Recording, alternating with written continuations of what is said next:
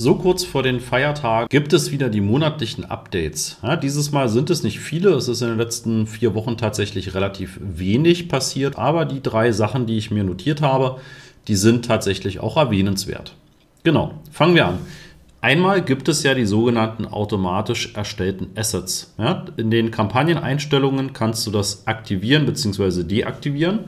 Und bislang ist es so, dass Google eben Überschriften für deine Anzeige, für die Beschreibungen etc. erstellen kann. Ja, das heißt, wenn Google der Meinung ist, ähm, du hast nicht genügend Überschriften oder Beschreibungen und die sind eben auch nicht gut, dann kann Google automatisiert einen Text, eine Überschrift oder eine Beschreibung von deiner Webseite nehmen oder auch aus anderen Texten, die du früher mal in deinen Kampagnen verwendet hast oder in anderen Kampagnen verwendet werden. Da kommt jetzt in Kürze noch hinzu, dass er auch automatisch dein Firmenlogo erstellen kann und auch deinen Unternehmensnamen. Ja, das sind ja Dinge, die kriegst du erst dann, wenn du die Überprüfung zum Werbetreibenden auch durchlaufen hast. Ne? Das heißt, der erste Schritt ist Überprüfung des Werbetreibenden. Die muss sowieso erst einmal durchlaufen werden, damit das dann entsprechend auch ähm, überhaupt angelegt werden kann. Ja, und dann kannst du in den Assets ähm, normalerweise dann ein Unternehmensname, ne, also Name des Unternehmens, und du kannst eben auch das Firmenlogo entsprechend angeben. Wenn du das nicht machst, ja, also du hast zum Beispiel nur die Überprüfung, weil du von Google die E-Mails bekommst und weil dein Konto sonst offline geht, aber du legst eben weder ein Logo noch einen Namen an, kann Google das in Zukunft auch mit diesen automatisch erstellten Assets bei dir einfügen. Da solltest du dann sicherstellen, ne, dass du einfach auch regelmäßig guckst. Also ich empfehle dir sowieso, gib den Namen des Unternehmens an und lade ein Firmenlogo hoch, weil dann gehst du sicher, dass das wirklich auch dann so angezeigt wird, wie du das gerne hättest. Ne? Und wer weiß, was Google als Logo von dir erkennt und dann eben auch für einen Ausschnitt dort für dieses Logo verwendet. Ne? Also meine Empfehlung, leg das beides einfach selbst an. Das ist ja schnell gemacht. Wenn du das partout nicht möchtest, dass Google dir das anlegt, dann kannst du diese Funktion auch deaktivieren. Übrigens habe ich dir in anderen Videos und äh, Podcast-Folgen auch schon gezeigt bzw. erklärt, kannst du das auch für automatisch generierte Sitelinks, Zusatzinformationen etc. deaktivieren. Und zwar gehst du auf Anzeigen und Assets, dann auf Assets, dann auf der rechten Seite gibt es Punkt, Punkt, Punkt mehr. Dort siehst du automatisch erstellte Assets auf Kontoebene. Dann siehst du erstmal, ob Google in dem gewählten Zeitraum in dieser Kampagne bei dir quasi etwas automatisch erstellt hat und hinzugefügt hat. Und dann kannst du nochmal auf das Punkt, Punkt, Punkt mehr gehen und gehst auf erweiterte Einstellungen. Und dann kommst du hier entsprechend auch rein in diese ähm, ja, Asset-Typen. Und dann siehst du unten schon dynamische Namen von Unternehmen und dynamische Firmenlogos, beide mit neu markiert. Ja, und beide sind hier aktiviert. Wenn du möchtest, kannst du das eben auch hier deaktivieren. So wie die anderen automatisch erstellten Assets auch. So, nächstes Update. Du kannst jetzt innerhalb von Google Ads eine Google Analytics basierte Zielgruppe anlegen. Ja, ich zeige dir das gleich im Konto.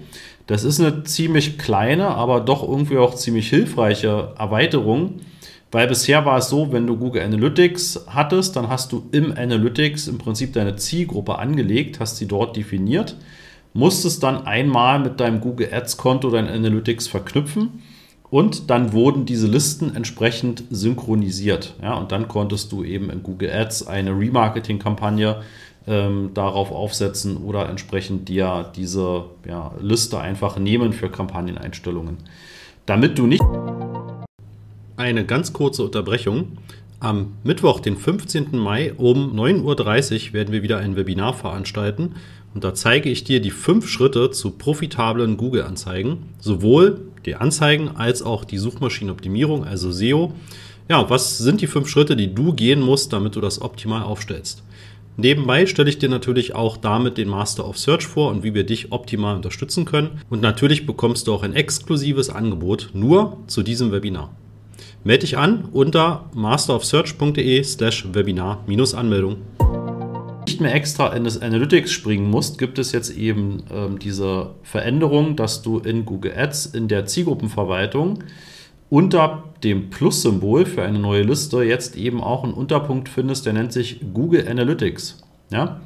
Und dann hast du natürlich hier die Auswahl. Du musst also dich dann für deine entsprechende Property entscheiden. Ne? In dem Fall habe ich jetzt gerade genau die falsche genommen, ähm, ja, sodass er dann natürlich auf das richtige Konto zugreift und du dann im Google Ads Interface, wo er auf dein verknüpftes Analytics-Konto zugreift, dann entsprechend deine Zielgruppe erstellt. Ne? Und dann kannst du hier natürlich auch so ein paar Abkürzungen nehmen.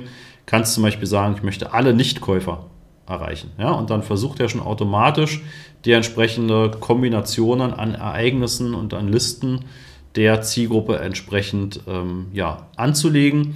Wenn das alles passt, ne, dann sagst du speichern, dann hast du die Liste im Konto und dann kannst du diese Liste natürlich auch in der entsprechenden Kampagne bei den Zielgruppeneinstellungen hinzufügen.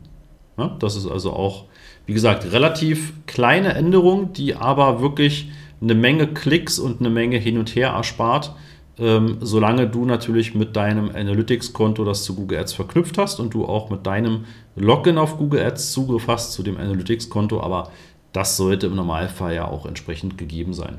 Genau, ich verlinke dir natürlich auch in den Notizen zur Folge noch die, ähm, den Google-Artikel dazu, ja, wo also Google nochmal beschreibt, was das auch ähm, kann und wie du das entsprechend umsetzt. Genau, und dann schon die letzte, äh, das letzte Update, das ist ähm, das Ausrollen von den YouTube Shorts als Werbekampagnenart. Ja? Wenn du auf YouTube Werbung schaltest, dann kennst du sicherlich schon seit einigen Jahren, kannst du ja ne, die langen Videos entsprechend ähm, erstellen. Ja? Das heißt, die Videos, die du für gewöhnlich als Nutzer nach fünf Sekunden überspringen kannst, du als Werbetreibender zahlst dann auch nichts dafür. Ja, und ähm, die können auch mal zwei, drei, vier, fünf Minuten lang sein, diese Videos. Jetzt hat sich in den letzten Monaten ja entwickelt, dass diese YouTube Shorts, also die Videos von maximal einer Minute, sehr gut funktionieren. Meistens im Hochformat ne, von deinem Handy.